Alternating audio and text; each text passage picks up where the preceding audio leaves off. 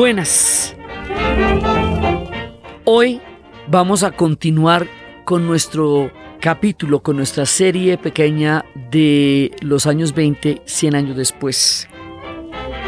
Estábamos hablando de cómo solo hasta los años 20 se dieron cuenta que había empezado otro siglo, que el siglo XIX había terminado, que ya no existían imperios, que los cambios en la cultura eran enormes, que el mundo había cambiado descomunalmente, y estábamos mirando en la parte de la cultura, en la parte de la escritura, en la parte de las texturas sepias de los baúles de las abuelas, de las mujeres cloché con las de las flappers, con los, con el charleston y con los flecos. Estábamos hablando de la mujer incorporándose al trabajo. Estábamos hablando de un mundo que estaba cambiando a pasos agigantados, empezando la cultura de masas. Entonces, estamos abordando diferentes aspectos de los años 20. Hoy vamos a hablar de uno de los más bravos de todos, la geopolítica.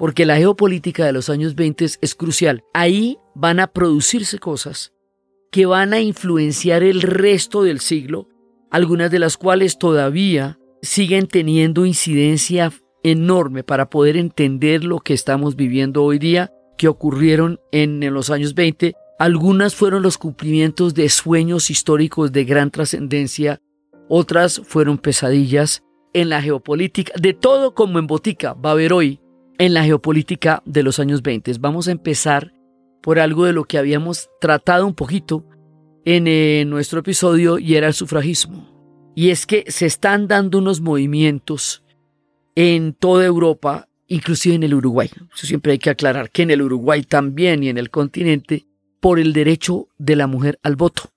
Y esos movimientos en su momento fueron desprestigiados incluso por Churchill y por grandes personajes de la historia, no se les tomaba en serio, no se consideraba que la mujer pudiera tener derechos políticos y salir del espacio de lo privado y salir del espacio del hogar para poder entrar a formar parte de un sujeto político y de un sujeto de derechos.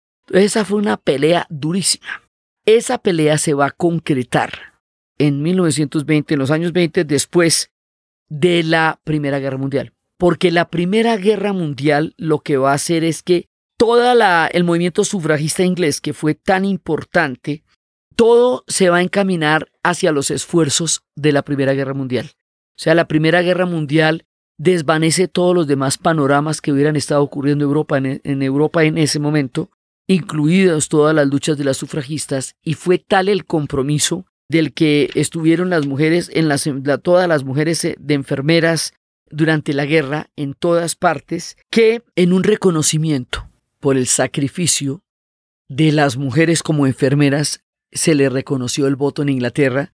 Y el voto en Inglaterra, acuérdense, es el voto en el Imperio Británico, que en ese momento cinco de, de una, una de cada cinco personas pertenecía, era, era súbdita de la reina Victoria cuando ella murió y en el siglo continúa el imperio británico hasta la mitad del siglo en donde empezará a desarticularse. Entonces se consigue el derecho al voto y esto es lo más importante.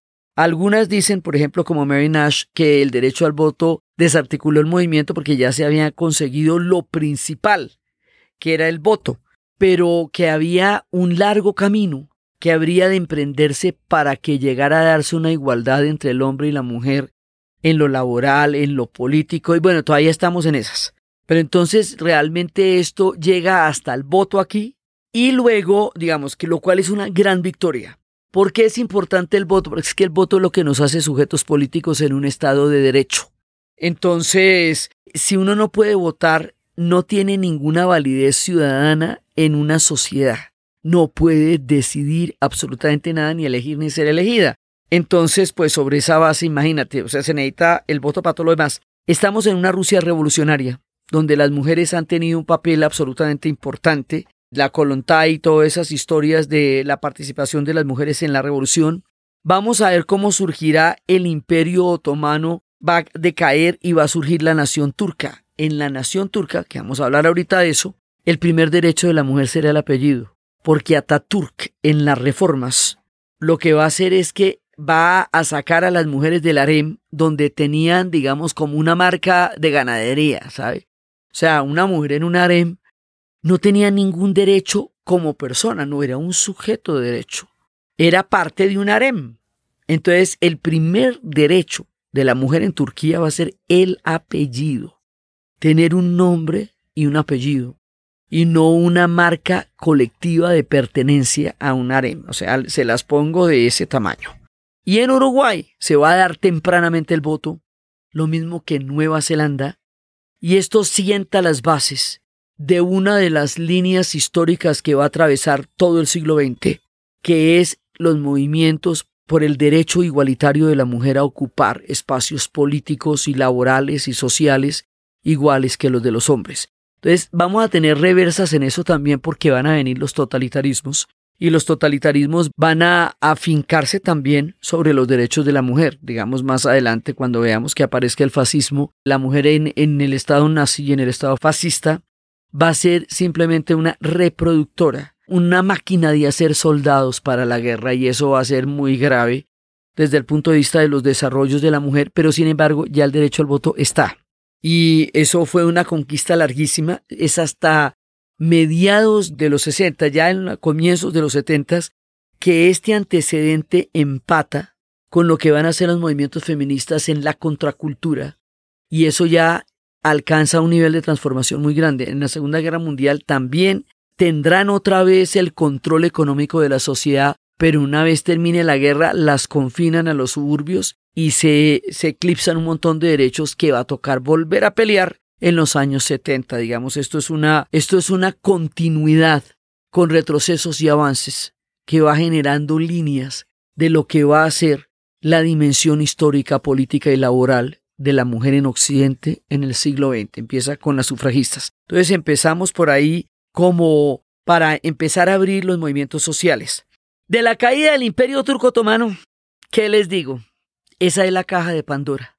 La caída del imperio turco otomano va a generar todos los males del mundo porque los problemas que estamos enfrentando ahora, y eso lo estuvimos analizando cuando estuvimos mirando la problemática de los kurdos, vienen de los repartos que se hicieron con la caída del imperio. El imperio turco otomano en el siglo XIX lo llamaban el anciano enfermo de Europa, porque ya estaba desvencijado, ya se caía, pues llevaba 600 años. Tampoco es que uno diga que no duró nada, no, duró muchísimo, pero ya en ese momento perdía toda la visión que había tenido durante tanto tiempo. Entonces le van a pasar muchas cosas. Va a haber una rebelión de jóvenes turcos, va a haber una rebelión de los pueblos árabes que formaban parte de ese imperio, y la estocada final va a ser la participación del imperio turco otomano en la Primera Guerra Mundial. Ahí ya no les va a alcanzar, no les alcanza el cuero. Y resulta que mientras ellos participan en la Primera Guerra Mundial, del lado de los perdedores, del lado de los austrohúngaros, del lado de los alemanes, ellos van a ser parte de los que pierden la Primera Guerra Mundial. Y en ese, en ese momento en que ellos pierden la Primera Guerra Mundial y que se está dando toda esa cantidad de independencias de los pueblos árabes y los pueblos griegos que se van a dar inmediatamente después, ahí Inglaterra y Francia han considerado un plan geopolítico de largo alcance que consiste en garantizar el petróleo del Medio Oriente a través de garantizar su dominio de los territorios del antiguo imperio turco otomano. Primero, porque es el paso a la India, y segundo, porque la decisión de Churchill de pasar de los barcos de carbón y de vapor a los barcos de petróleo va a determinar que el antiguo imperio turco otomano se convierta en un objetivo fundamental de la era ya no de los imperios, sino de las potencias posterior a la Primera Guerra Mundial. Entonces, hay un escenario global que los tiene a ellos en la mira. O sea, hay gente que los quiere en la olla para repartírselos. Y ellos están en la inmunda. Entonces, en la mitad de todo esto empieza la guerra de independencia turca, porque ellos alcanzan a quedar repartidos o sea, el ya en la olla con el sancocho repartidos completamente en un tratado secreto. Inglaterra y Francia y, en, son una serie de tratados, pero en uno de estos tratados secretos, Inglaterra y Francia, mientras le han prometido la independencia a los pueblos árabes y la han apoyado con la figura de Lorenz de Arabia, simultáneamente se reparten Palestina y Mesopotamia al mismo tiempo que estaban apoyando a los países árabes que habrían de nacer después de la independencia. Entonces ahí ya hay una promesa incompatible. La independencia con un reparto colonial en donde estas naciones recién independizadas se van a convertir en protectorados.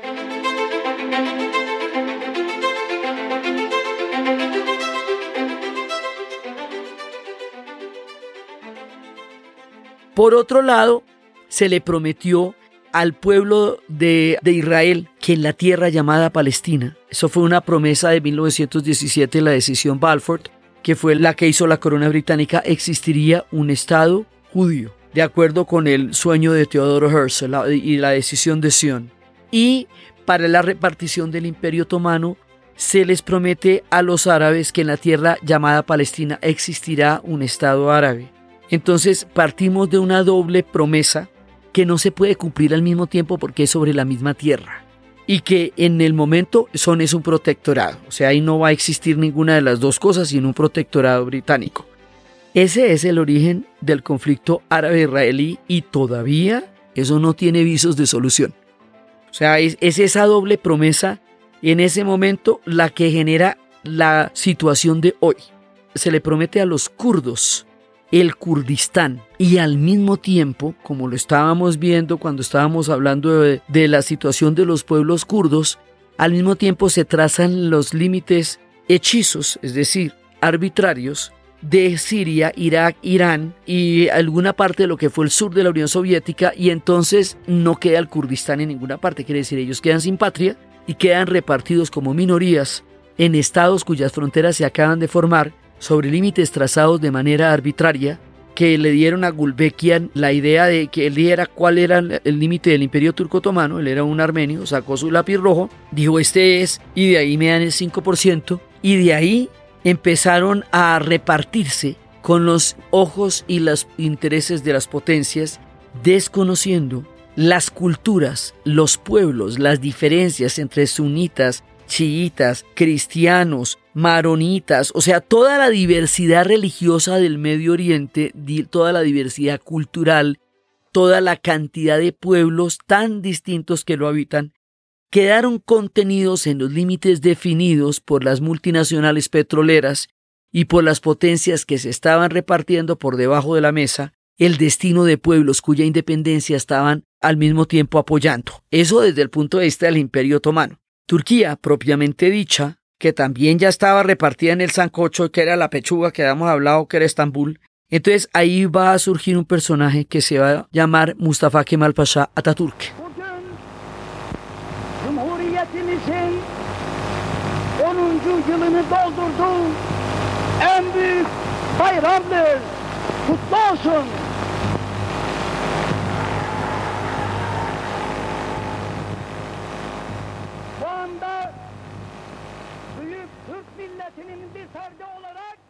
El padre de los turcos. Entonces Ataturk lo que va a hacer es rebelarse contra el destino de una repartición entre potencias que los convertiría en un protectorado. Sí, bueno, el imperio se fue y el imperio es necesario que se vaya. O sea, eso ya no lo necesitamos. La rebelión de los jóvenes turcos era desprenderse del imperio, convertirse en una nación moderna y echar para adelante, a lo bien. Entonces, listo. Pero Turquía tiene que existir porque lo que no se puede, lo que no aguanta es que ni siquiera Turquía exista. Entonces Ataturk libra la lucha de independencia y él es el que convoca a todos aquellos que no estén de acuerdo con el destino de una repartición a que lo apoyen. Y esa es la guerra de independencia turca y de ahí va a salir el estado de la moderna Turquía. Y finalmente, después de una gran cantidad de luchas, ellos van a obtener la idea de una república turca, moderna. La idea de Ataturk es montarse en Europa, es montarse en la Europa, en el tren de Europa que despega y dejar atrás el pasado asiático del imperio. Esto va a ser complicadísimo porque es que también, como el imperio también tenía paticas en Europa, Entonces los Balcanes van a quedar también influidos y un poco despedazados por la salida del imperio turco de Europa. Es decir, esto forma los líos del Medio Oriente, los líos de los Balcanes, del conflicto árabe-israelí, de los kurdos, de lo que va a ser también en el interregno el genocidio armenio. Todo eso pasa con la caída del imperio turco otomano y finalmente con el Tratado de Lausana, el 24 de julio de 1923, se negocia un gobierno de la moderna Turquía y le quitan la capital, que era Estambul, porque Estambul era capital del imperio turco otomano. Y vamos a trasladar la capital a Ankara, porque Ankara va a ser la capital de la moderna Turquía. En Ankara hay un monumento de Padre y Señor nuestro, que es el monumento de las fronteras del imperio, que tiene un kilómetro entre el momento en que uno ve la entrada del monumento y va a llegar a lo que va a ser la reforma de Ataturk, que es un museo donde cubículo por cubículo le van a contar a uno cómo es el plan de la modernización de Turquía, cómo van a cambiar el alfabeto al alfabeto latino para que el mundo pueda entender la riqueza de, la lengua turca. Antes lo hacían en árabe y ahora lo van a cambiar al, al alfabeto latino. Y va a ser, o sea, desde todo, desde el alfabeto, desde la condición de la mujer, desde la reglamentación de los oficios, desde una modernización forzosa que muchos eh, sectores también van a resentir como una abrupta ruptura con el pasado. Eso es parte de la nostalgia que le queda a Pamuk, de la manera como él siente que hubo una ruptura con el pasado sin mirar atrás ni sin rescatar muchísimos de los elementos de la grandeza que significó haber sido un imperio tan importante en la historia. Pero el asunto es que vienen otros tiempos y ya estamos en la Turquía moderna y Ataturk se declara el padre de los turcos y es un personaje que ha forjado el destino de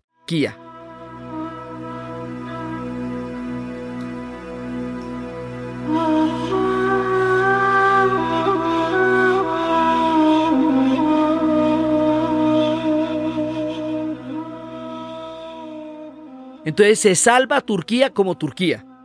Pero ahí quedan un montón de pueblos. Ahí quedan 15 millones de kurdos. Ahí quedan armenios. Ahí queda un montón de gente esa Turquía por dentro es una colcha de, retazos, pero logran tener una Turquía. Esa es una Turquía indivisible, por eso es que cualquier disidencia con respecto a este concepto de unidad turco es fuertemente reprimido aún por la Turquía moderna. Pero de eso, de la repartición del imperio turco otomano, es que salen la mayoría de los conflictos que hoy estremecen la geopolítica 100 años después, ninguno de los conflictos originados por la partición del Imperio Turco Otomano se ha solucionado en la geopolítica actual. Es decir, seguimos arrastrando las consecuencias de los conflictos que se generaron por la caída, la repartición, el surgimiento de la Turquía moderna, el destino de protectorados de los pueblos que pelearon su independencia y que después buscarían mecanismos para hacerla real a través del panarabismo, todos los conflictos están ahí, siguen ahí tal cual y son originarios de este momento. Por eso es que es tan importante y nos remitimos una y otra vez a la caída y a la repartición del imperio turco otomano, porque mientras no nos arregle ese, ese tropel, vamos a tener que seguir hablando de eso, porque es el origen de un tropel que todavía es parte de todas las hogueras que incendian el Medio Oriente, que se complicarían mucho más pero que arrancan de este hecho histórico. Esos son los 20. Bueno, por el otro lado, este que, que vamos a, a, contar ahorita también generó problemas y dio toda la lora del mundo y esperemos que no genere más. Es la aparición de la República de Irlanda.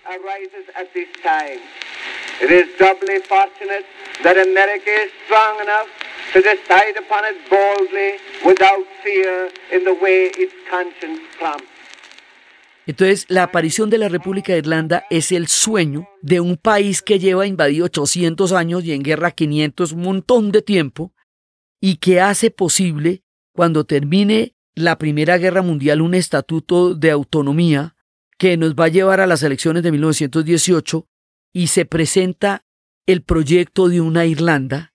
Recordemos que ellos hicieron en 1916 la rebelión de la Pascua y la rebelión de la Pascua es la primera proclamación de una independencia de Irlanda. después de que fueron sometidos por los británicos hacía muchísimo tiempo, hacía 800 años en la primera etapa y luego cuando Enrique VIII ya de una manera de tomar la posesión de la isla, plantar una población protestante que se conoce como la plantación de Ulster, que era plantar personas, comunidades para cambiar la correlación demográfica de la isla y generar una dominación de los protestantes con un apoyo económico y militar grande que genera una ruptura muy profunda entre toda la tradición católica celta de la isla y la llegada de los protestantes que, que son, van a ser los escoceses en su mayoría. Entonces aquí se va a formar una república, pero esa república va a atravesar una guerra civil. Esa guerra civil, porque es que imagínense que va a haber una guerra muy grande contra Inglaterra para hacer valer esta república. Y esa guerra de independencia nos va a llevar a que Inglaterra ofrezca un tratado que para uno resulta inadmisible, inadmisible, impensable, y para otro resulta que del abogado el sombrero y del sombrero la cinta. Es el tratado de la partición de la isla. O sea, lo que proponen los británicos es, mire, hagamos una cosa, la isla, toda una isla geográficamente hablando, va a quedar dividida, está compuesta por 32 condados. De esos 32 condados, 26 van a quedar en una república que se va a llamar la República de Irlanda, cuya capital va a ser Dublín. Los otros condados van a quedar en el norte. En esos condados que quedan en la parte del norte de Irlanda, esos condados donde la mayoría es protestante, cuando en todo el resto de la isla la mayoría es católica, van a quedar bajo la dominación y el mando de los británicos y van a formar parte del Reino Unido. Entonces, cuando hablamos de Irlanda del Norte, estamos hablando de un país técnicamente distinto ese país formará parte del Reino Unido y el otro pedazo de país será una república independiente de Irlanda dentro de una misma isla, con, o sea, con una frontera ahí que rompe. Entonces, esto los va a llevar a una guerra civil. Eamón de Valera, que formó parte de la rebelión de la Pascua y sobrevivió por su, por su origen español, va a mandar a Michael Collins, el gran guerrero, el que creó el IRA y el que peleó tan duro la independencia, a negociar este tratado con los británicos. Esto es muy difícil porque es que la otra era el exterminio y el exterminio ya lo habían intentado muchas veces y lo hubieran intentado sin ningún tipo de problema porque para los británicos la rebelión de la Pascua fue considerada una traición durante la Primera Guerra Mundial porque consideraban que era una traición que hubieran hecho una rebelión cuando ellos estaban en el frente peleando la Primera Guerra Mundial. Y a su vez los irlandeses consideraban que era inadmisible la, la represión que se desató después de la rebelión de la Pascua. El asunto es que Eamon de Valera manda a Michael Collins. Michael Collins termina firmando esto porque no hay otra, no hay de otra, realmente no va a haber otra posibilidad. Y eso, además, Michael Collins lo tiene claro, ¿no? Y Michael Collins dice, acabo de firmar mi sentencia de muerte. Y efectivamente él va a ser asesinado por uno de sus propios camaradas en Cork, en su Cork natal aquí va a haber una guerra civil. Y Amón de Valera va a quedarse esperando hasta que él sea el que vaya a ser el hombre que presida y cree la República de Irlanda y la vaya a llevar hasta su consolidación durante los siguientes años en el poder. Eso es una, digamos, como una, una maniobra política complicada en donde se sacrificó a Michael Collins. Y Amón de Valera terminó siendo una república, terminó siendo la constitución y terminó siendo una república bastante conservadora con respecto a todo lo progresista, lo avanzada que era la constitución de la Pascua, la rebelión de la Pascua, el papel de las mujeres que fue importantísimo durante la rebelión. Todo esto va a quedar un poco contenido en una constitución bastante conservadora, pero el asunto es que ahí les queda una Irlanda. O sea, existe Irlanda. Un pedazo es una república joven con muchos problemas, pero existe una Irlanda. Y la otra es la que va a quedar en manos de la Gran Bretaña y la otra es la que va a generar un conflicto y una guerra que en el siglo XX durará 50 años, que se conocerá con el nombre de The Trouble y que llevará a la paz del acuerdo del Viernes Santo. Hace 20 años, ya hace un poco más de 20 años, la guerra más grande que ha habido en Europa, la más larga de las guerras contemporáneas, la más imposible de conseguir una paz y lo van a lograr. Y la rebelión, ya ese momento, la, el acuerdo del Viernes Santo, el Good Friday Agreement, pone fin a una de las guerras más brutales, desoladoras, amargas y tristes, y nos pone, nos da la esperanza de que todo conflicto, por duro que sea, puede resolverse. El problema es que en el momento que entre en vigencia el Brexit, que es dentro de 45 minutos, haga de cuenta, o sea, esto es ya, una parte, toda la Irlanda que dijimos que es república, va a formar parte de la Unión Europea, queda dentro de la Unión Europea. Y la Irlanda del Norte, que forma parte del Reino Unido, pues sale de la Unión Europea porque forma parte del Reino Unido, lo que nos llevaría a la creación de una frontera que ninguno de los irlandeses quiere porque les ha costado muchísimo tratar de, que, de no tenerla, pero entonces, ¿cómo se va a manejar? Entonces, se produce la paradoja que después de tanto tiempo de odio y de enfrentamiento, muchos británicos están teniendo pasaportes irlandeses para poder seguir dentro de la Unión Europea. O sea, esto, esto es uno de los puntos en donde un pueblo no quería para nada el Brexit, no votaron por el Brexit, no tienen nada que ver con eso, y sin comerlo ni beberlo, terminan metidos en un problema en el cual ellos no tienen nada que ver, porque toda la gente de Irlanda del Norte no votó por la salida de Europa de ninguna manera y los otros pues técnicamente son parte de la Unión Europea. ¿Cómo se va a resolver esto? Es parte de todos los interrogantes que en la actualidad tiene la salida de la Gran Bretaña del Reino Unido de Europa.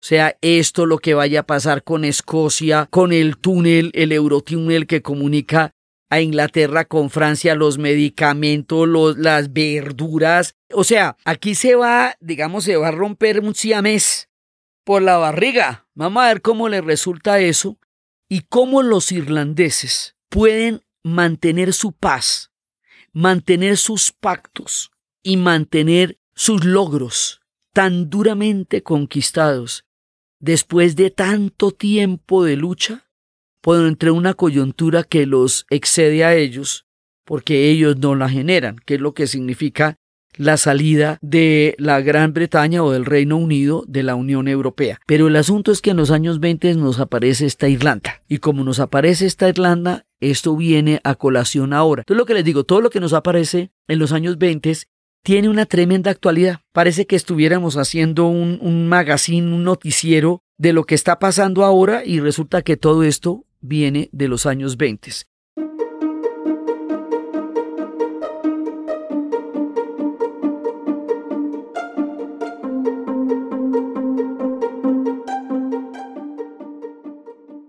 En los años 20 se va a consolidar también el proyecto, uno de los proyectos más influyentes de todo el siglo XX, que es la consolidación de la revolución bolchevique.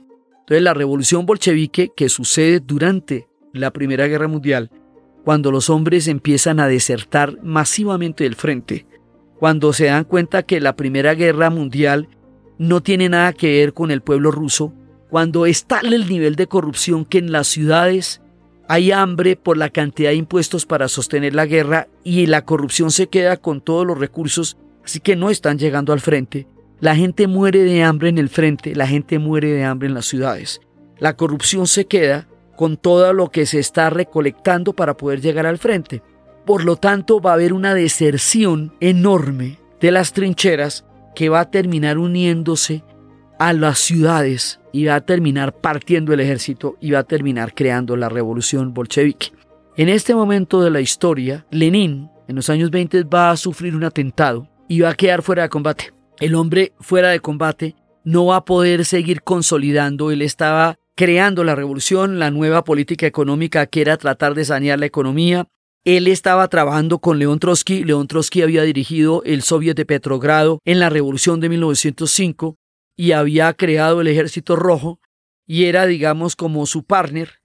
Y al quedar Lenin fuera de combate por el atentado que le hicieron, se produce una pugna de poder él dice que hay que alejar a Stalin del poder, lo dice en su testamento, pero no dice a quién hay que poner. Y Stalin, que es un zorro, lo que va a hacer es una escalera de traiciones.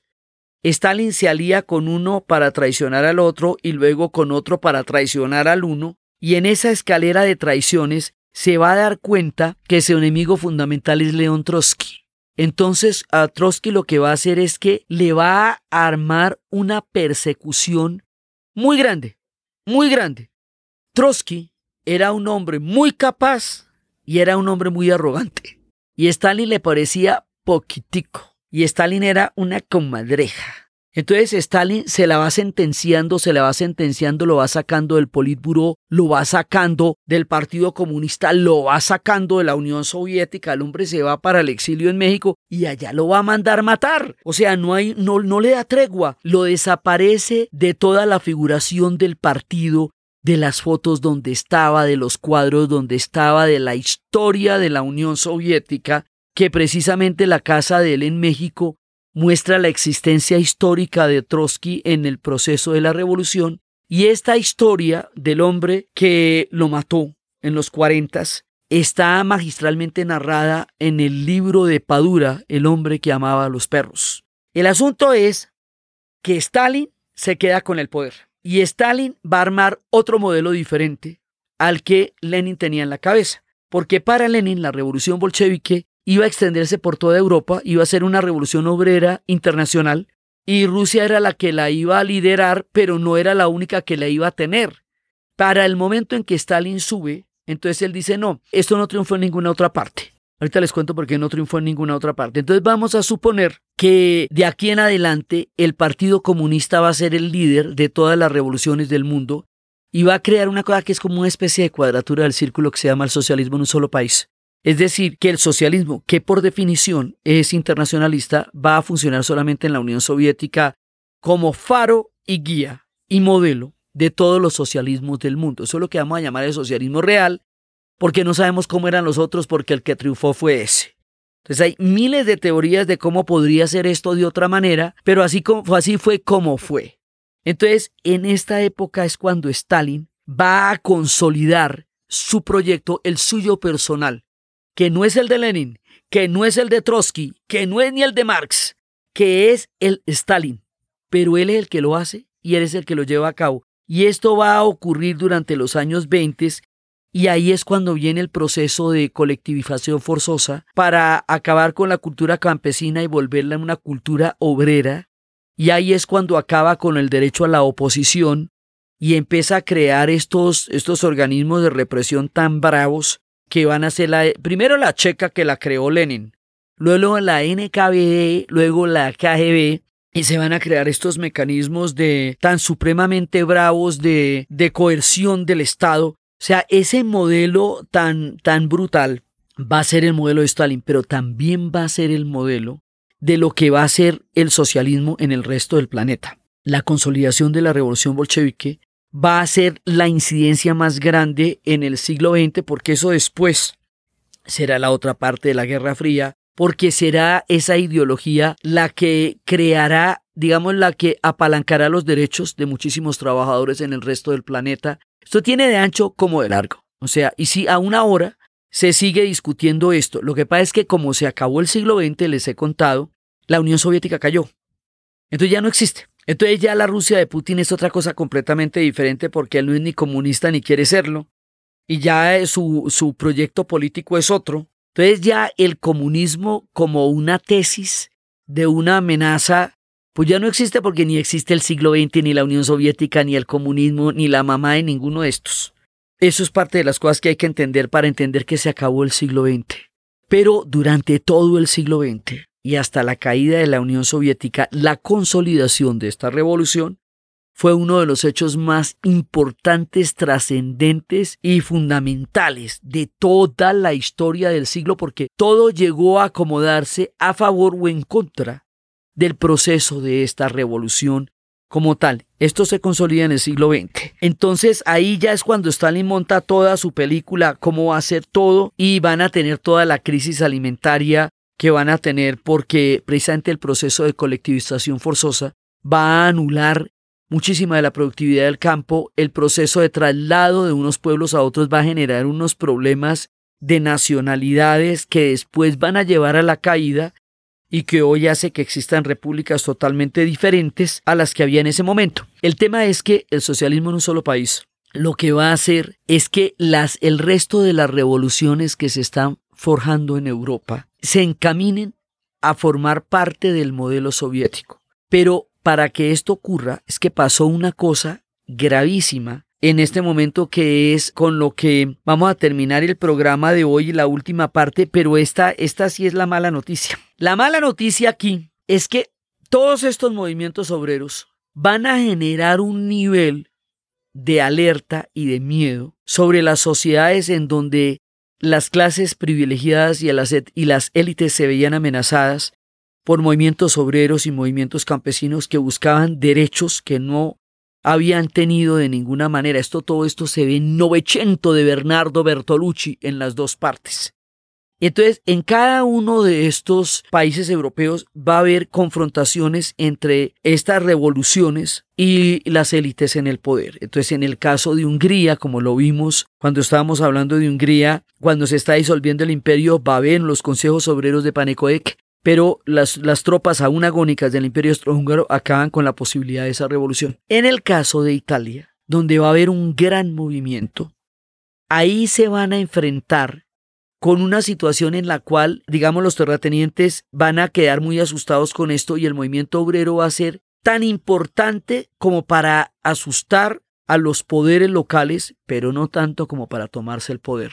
Entonces, esto va a generar una coyuntura muy complicada, porque en esa coyuntura Italia se había metido en la Primera Guerra Mundial y había salido con la cola entre las patas. Se había metido de un lado y luego del otro, la clavan entre ambos, termina poniendo 600 mil muertos y no quedándole claro para qué se metió allá. Dijo, pero yo de qué me suplo aquí en esta guerra? Ella esperaba la Dalmacia, con eso crearon Yugoslavia. Ella esperaba compensaciones de guerra, no le dieron ninguna. Ella quedó bastante descorchadita ahí y a nadie le importó. Entonces, sobre la frustración, la pobreza, la fragilidad de esa Italia después de la Primera Guerra Mundial y el susto de una revolución obrera que se está armando en Europa. Entonces va a haber una formación de una alianza entre grupos de choque y los terratenientes locales que le va a dar a los grupos de choque una financiación y ellos a la vez le van a dar a los otros una fuerza armada. Esa fuerza armada, digamos que, que son ejércitos privados, se van a llamar los faxios y de ahí va a salir una cosa miedosísima que se llama el fascismo.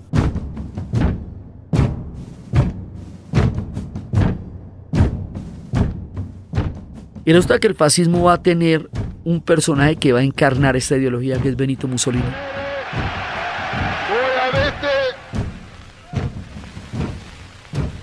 L'onore e il privilegio di ospitare nel vostro mare le forze navali dell'Italia fascista.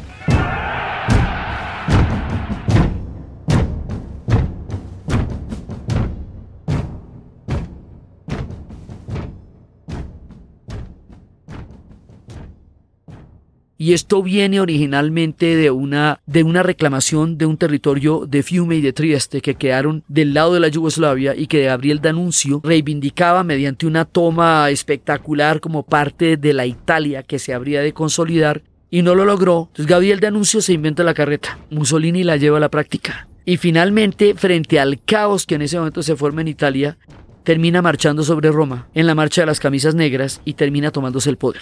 Mussolini no cree en el Estado de Derecho, no cree en la separación de poderes, no cree en la democracia liberal, cree que eso es parte de lo que ayudó al caos de Italia. Mussolini no cree en los movimientos obreros. Mussolini cree en un partido y en una doctrina que es una doctrina populista en el sentido en que da una gran cantidad de concesiones, pero hace una gran cantidad de represiones. Entonces ahí va a quedar la jornada laboral de las ocho horas. En un principio son ateos, pero cuando ven con que la iglesia puede ser un aliado importante, entonces se vuelven católicos. El asunto es que esto se va tomando toda la sociedad y es un populismo basado en el miedo, en el caos, en la pedida de la mano dura, Siempre hemos dicho acá que cuando la gente pide mano dura se la pide a un tercero, ¿no? A él, que lo cuelgue. Nadie dice yo tan cansón, hombre, debían colgarme. Mucha lora la que estoy dando yo, no. Pero la mano dura llega, y no necesariamente para quien usted la pide, llega para todo el mundo. Entonces aquí se va a montar una represión de Padre y Señor nuestro, se va a crear una serie de círculos desde prekinder, de los hijos de la valilla, de los hijos de la loba, de los adolescentes, clubes y clubes y clubes que van a incluir a toda la sociedad dentro del proyecto fascista. Los derechos de las mujeres van a quedar aplastados ahí porque resulta que la mujer va a ser una reproductora, lo mismo que en el nazismo, del proyecto de la guerra. La guerra es el proyecto aquí. La guerra es el proyecto porque lo que Mussolini quiere es recuperar el antiguo imperio romano con una nostalgia imperial que empieza por aplastar a los etíopes y no porque Etiopía nunca se dejó, nunca se dejó de Italia, nunca se dejó de nadie y la quiere someter y la va a someter de una manera terrible. Entonces, aquí una ideología que excluye las minorías, que desconoce los derechos de los otros, que avala el odio, que avala el miedo,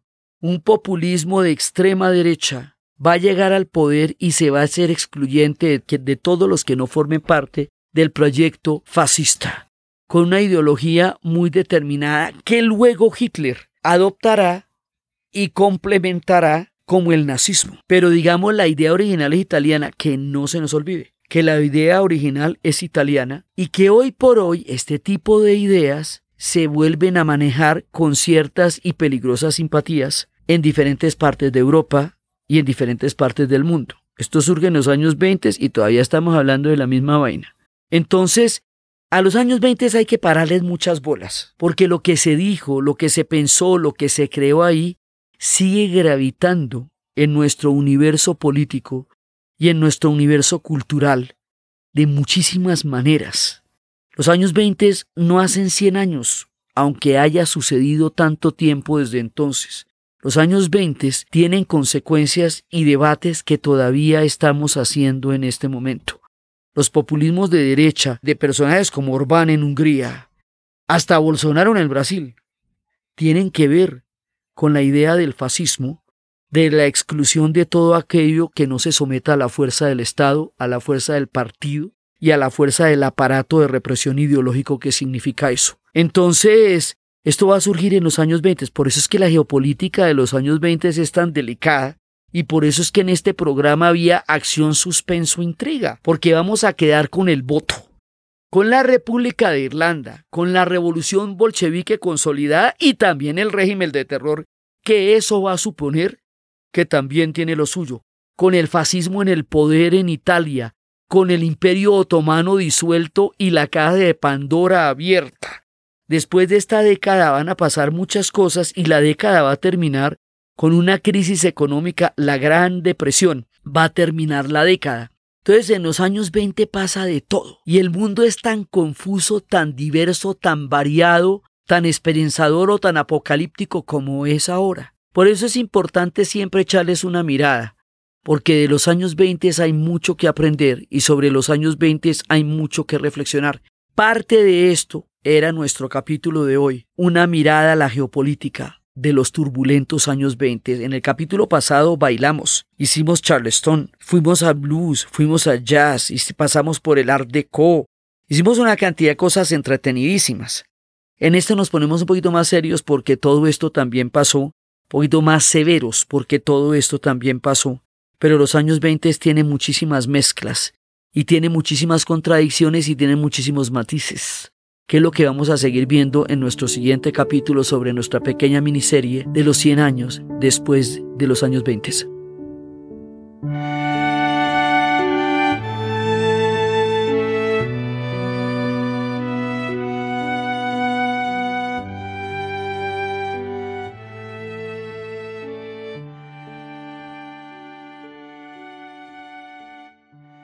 Entonces, desde las sufragistas, desde el voto en el poder, las mujeres en el trabajo, el surgimiento de la República de Irlanda, la guerra civil y la Irlanda moderna, la disolución del imperio turco otomano y la apertura de la caja de Pandora, con todos los problemas que estremecerían el Medio Oriente, desde el surgimiento del fascismo, como uno de los grandes y terribles fantasmas que amenazan la época, la consolidación de la revolución bolchevique como una de las influencias más importantes en todo el siglo XX y todo aquello que en la geopolítica va a determinar el tiempo, la influencia y aún el espejo que cien años después hace que nos miremos en las aguas que ya recorrimos alguna vez para ver si logramos aprender de ellas en la narración de Ana Uribe. Y para ustedes feliz día cualquiera que ese día sea.